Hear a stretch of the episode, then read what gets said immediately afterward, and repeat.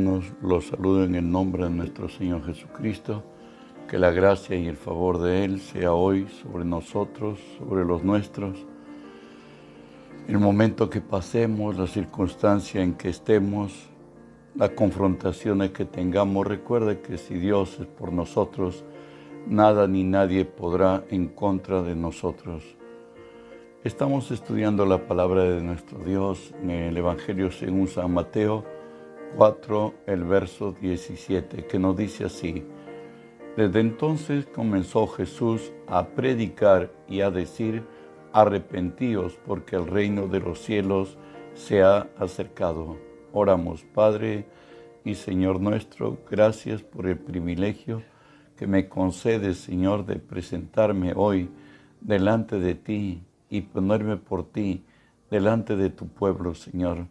Por ello te cedo mis pensamientos, mi voluntad, mis actitudes y acciones, Señor. Tú que vives en mí, haz tu obra a través de mí. Por tu nombre, Jesús, tomo autoridad sobre toda fuerza del reino del mal que se haya infiltrado en este lugar o al lugar a donde esta señal sea escuchada.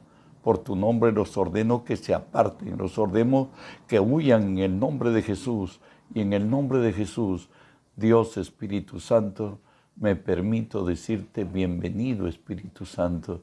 Hoy unge mis labios con tu poder, unge los oídos de mis hermanos para que tu palabra se quede en nosotros, Señor Dios.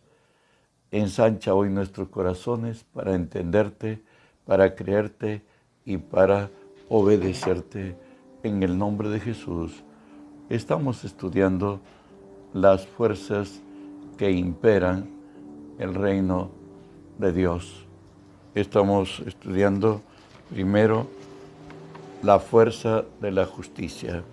Hablábamos ya que esta fuerza de justicia, también llamada ley del espíritu de vida, que nos ha librado de la ley del pecado y de la muerte.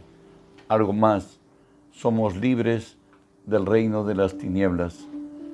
Hebreos 2, 14 y 15 dice así, Así que por cuanto los hijos participaron de carne y sangre, Él también participó de lo mismo, para destruir por medio de la muerte al que tenía el imperio de la muerte, esto es, al diablo, y librar a todos los que por el temor de la muerte estaban durante toda la vida sujetos a servidumbre. Recuerde que tan pronto eh, nuestros primeros padres, Eva y Adán, transgredieron al mandato divino, pues Satanás implantó en ellos el, el miedo como forma de vida. Y de ahí que al aparecerse Dios en el desierto, que siempre lo sabía, pero para el hombre, le dice, Adán, Adán, ¿dónde estabas tú cuando yo te llamaba? Él le dice, me escondí y tuve miedo.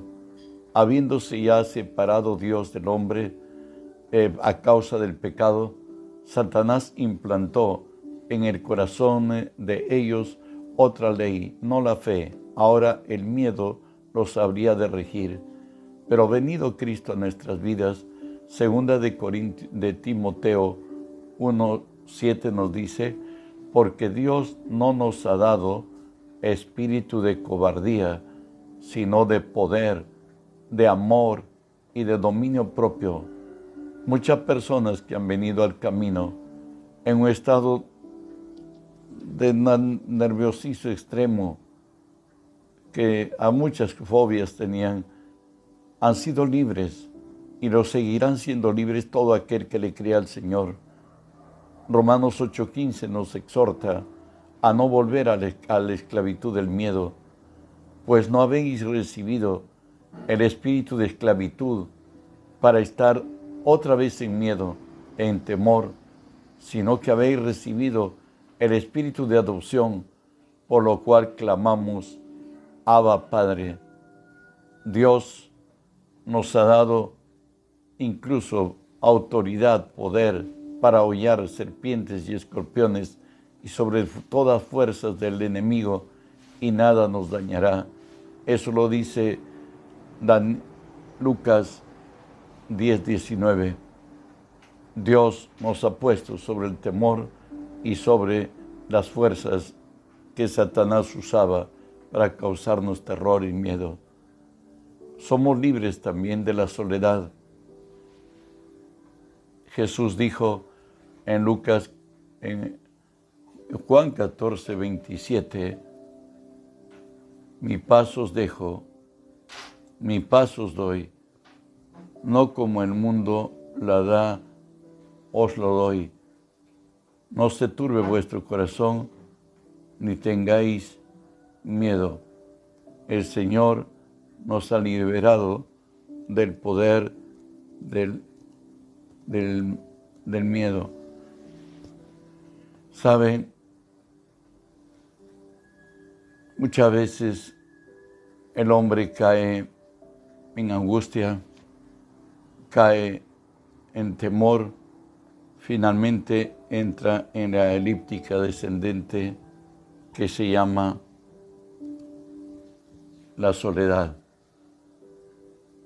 Hay gente que aún viviendo alrededor de muchos, ellos están totalmente solos. El único que puede llenar ese vacío es Cristo. Pero, ¿por qué Jesús puede llenar ese vacío de la soledad? Mateo 27, 44 al 46 le dice, lo mismo le injuriaban también los ladrones que estaban crucificados con él. Y desde esa hora, desde la hora sexta, hubo tinieblas sobre toda la tierra hasta la hora novena. Cerca de la hora novena, Jesús clamó a gran voz, diciendo, Elí, Elí, lava sabactani. Esto es, Dios mío, Dios mío, ¿por qué me has desamparado? En aquel, en aquel momento, por cierto, Jesús experimentó la absoluta soledad, el absoluto desamparo. No hubo quien lo asistiese, no hubo quien se interesase por él. Era, estaba olvidado de su, de su pueblo, de sus más cercanos, de sus discípulos, excepto Juan. Estaba desamparado de su propio Padre. Y el desamparo, el olvido que la experimentó en la cruz, aún de su propio Padre, es el precio de nuestra paz. Por eso nos dice Isaías 49, 40, 29, Él da esfuerzo alcanzado y multiplica las fuerzas al que no tiene ningunas. Él da esfuerzo alcanzado y multiplica las fuerzas al que no tiene, al que no tiene ningunas. Cuando estés experimentando este momento de soledad, donde te sientas desamparado de todos y de todo, aún de Dios, recuerda que tu fe es contra esperanza. Recibe en tu corazón al Cristo resucitado porque Él tras de ser desamparado, Él murió, pero resucitó. Ahí es donde compra el precio de nuestra paz. Y si tú lo recibes a Él, como va a decirnos aquí, según de Corintios 5, 16, 17, de manera que nosotros de aquí en adelante a nadie conocemos según la carne.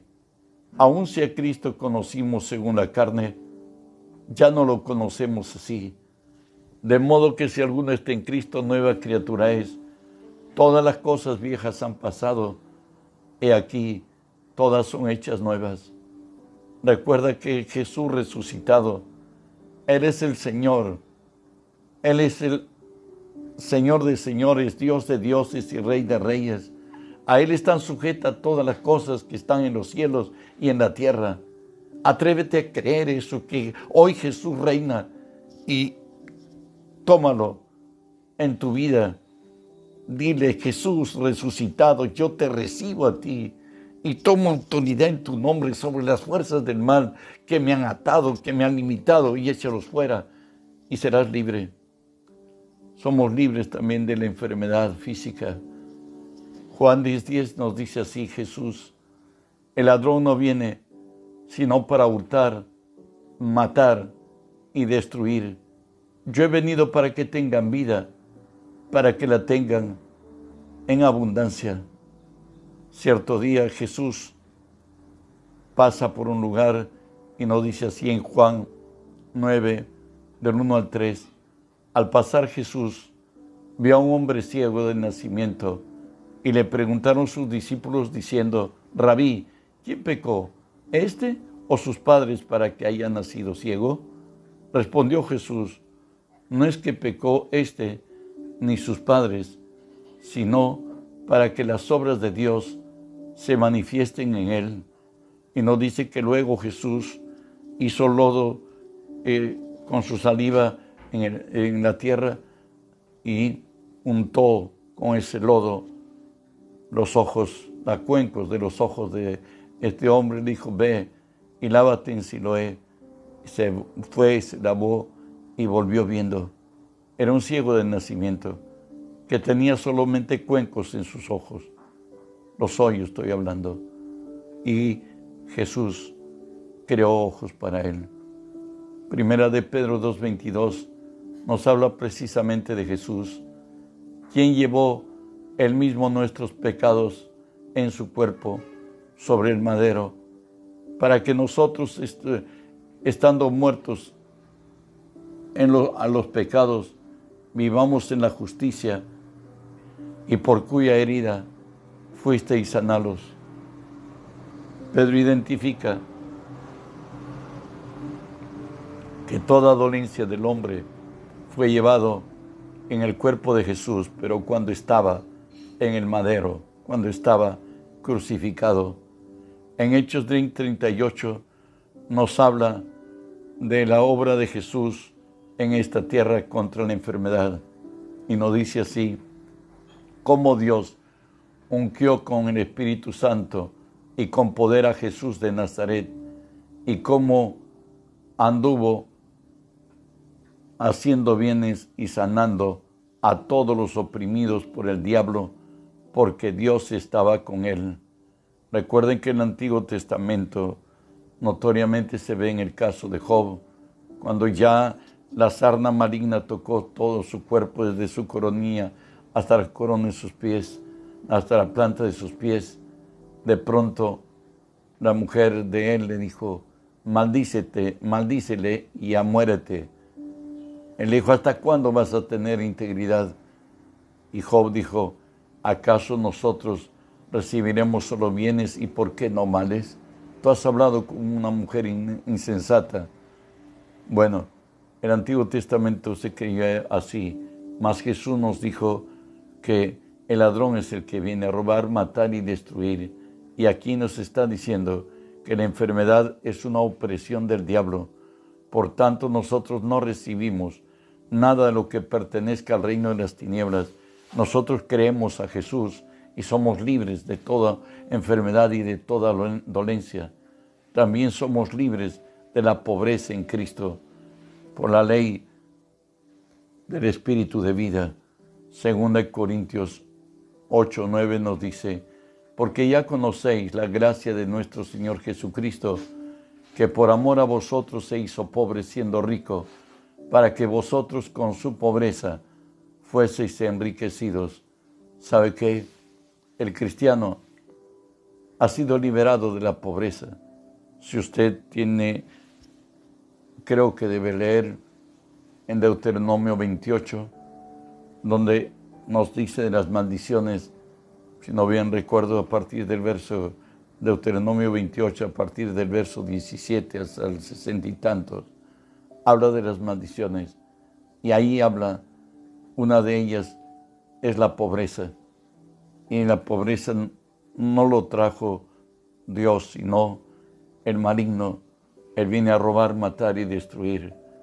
Pero en cuanto a la prosperidad, no es que Dios nos envíe de lo alto y, y bueno, pues ya no trabajemos y esperemos que llegue y llegue. No, tenemos que sembrar. Proverbios 3, 9 y 10 nos dice, honra a Jehová con tus bienes y con las primicias de todos tus frutos, y serán llenos tus graneros con abundancia, y tus lagares rebosarán de mostos. Hay un principio, hay que dar para recibir. Por tanto, si tú siembras en el reino de los cielos, pues Dios, en su voluntad, ha determinado en esta tierra salvar al hombre, y se necesitan recursos para que el reino de los cielos sea extendido. Y el quien lo da está asociándose a Dios en su voluntad de salvar el hombre. Recuerde que en esta tierra la autoridad lo tenemos los hombres, porque Dios lo ha querido así y lo ha determinado. Y no en todo hombre, sino en la iglesia, de la cual si has nacido de nuevo, tú también eres parte. Entonces, para ser próspero no solamente tengo que creer, tengo que sembrar, pero tengo que sembrar adecuadamente, como nos dice 2 Corintios 9, 6 y 7. Pero os digo, el que siembra escasamente, también segará escasamente, y el que siembra generosamente, generosamente también segará. Cada uno dé como propuso en su corazón, no con tristeza ni por necesidad, porque Dios ama al dador alegre. Sabes, Dios es el dueño del oro, de la plata, de la tierra y su plenitud. En esta tierra Él le ha placido así que sean las cosas, porque Él, Él es el dueño de todo, pero nosotros somos administradores y Él quiere que administremos para su reino y administremos para los pobres. Al administrar para su reino, tenemos que llevar al alfoní nuestras ofrendas, nuestros diezmos, y de pronto Dios dice que al honrarlo con las primicias de todos nuestros frutos, serán llenos nuestros graneros con abundancia y nuestros lagares rebosarán de mosto. Pero hagámoslo con alegría. A lo único que llega de lo que nosotros damos en el alforí, a Dios mismo, llega la actitud con la que la damos. Si sientes satisfacción, si tú sientes alegría, si tú sientes el que estás dándole al Señor y no a quienes tenemos a cargo la iglesia del Señor, pues serás bendecido. Y también tienes que estar con alegre, con alegre, con satisfacción de hacerlo. Avanzo. Por la ley, estamos estudiando la ley de la, de justicia, de la fuerza de la justicia. Por ella entendemos el milagro del nuevo nacimiento. Y hablamos que es la ley del espíritu de vida, pero por ella entendemos el milagro del nuevo nacimiento. Según de Corintios 5, 21 nos dice, al que no conoció pecado, por nosotros lo hizo pecado, para que nosotros fuésemos hecho justicia de Dios en él. ¿Sabes? En la cruz hubo una transferencia. Jesús se vistió de pecado y pagó las consecuencias del pecado y de la muerte.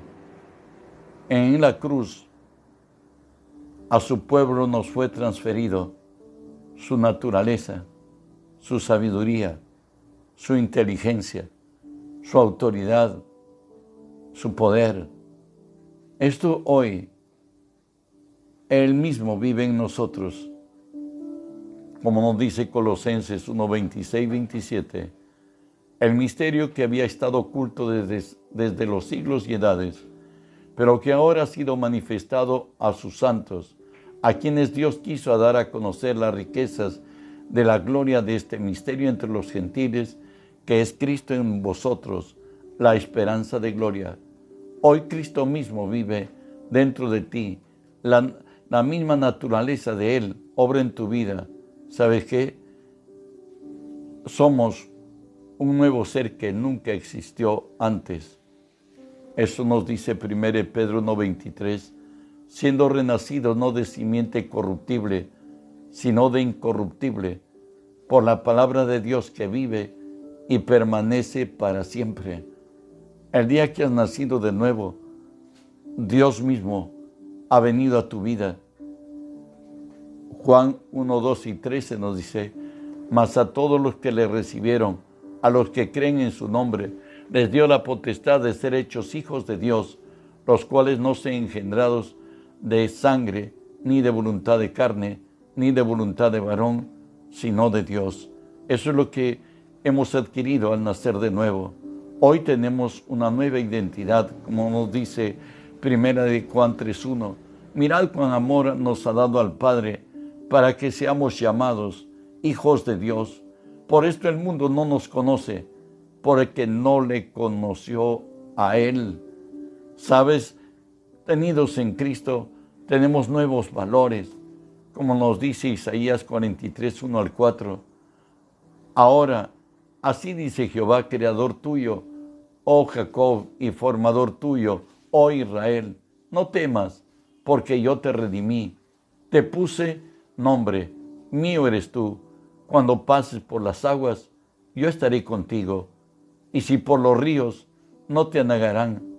Cuando pases por el fuego, no te quemarás, ni la llama arderá en ti, porque yo Jehová, Dios tuyo, el Santo de Israel, soy tu Salvador. A Egipto he dado por tu rescate, a Etiopía y a Seba, por, por ti, porque a mis ojos fuiste de gran estima, fuiste honorable, y yo te amé.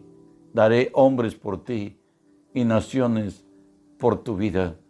Hoy somos hijos de Dios. Él nos ha dado su nombre.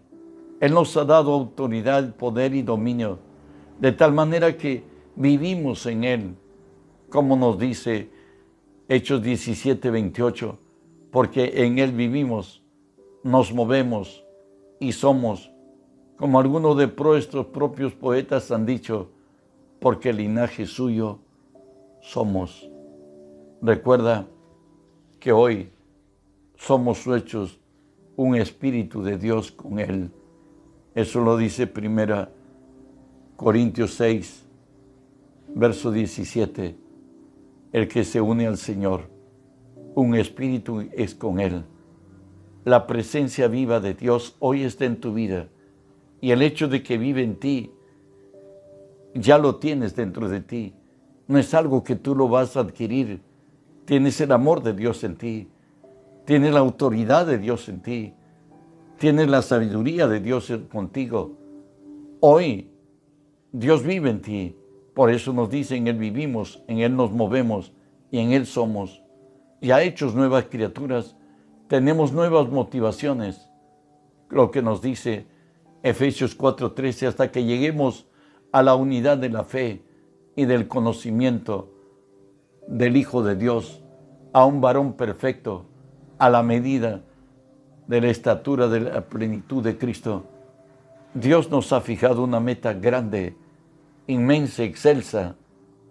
No ser como Pablo, ni como Pedro, ni como los grandes del Antiguo Testamento, llámese Enías, llámese Moisés, llámese Salomón, en su sabiduría.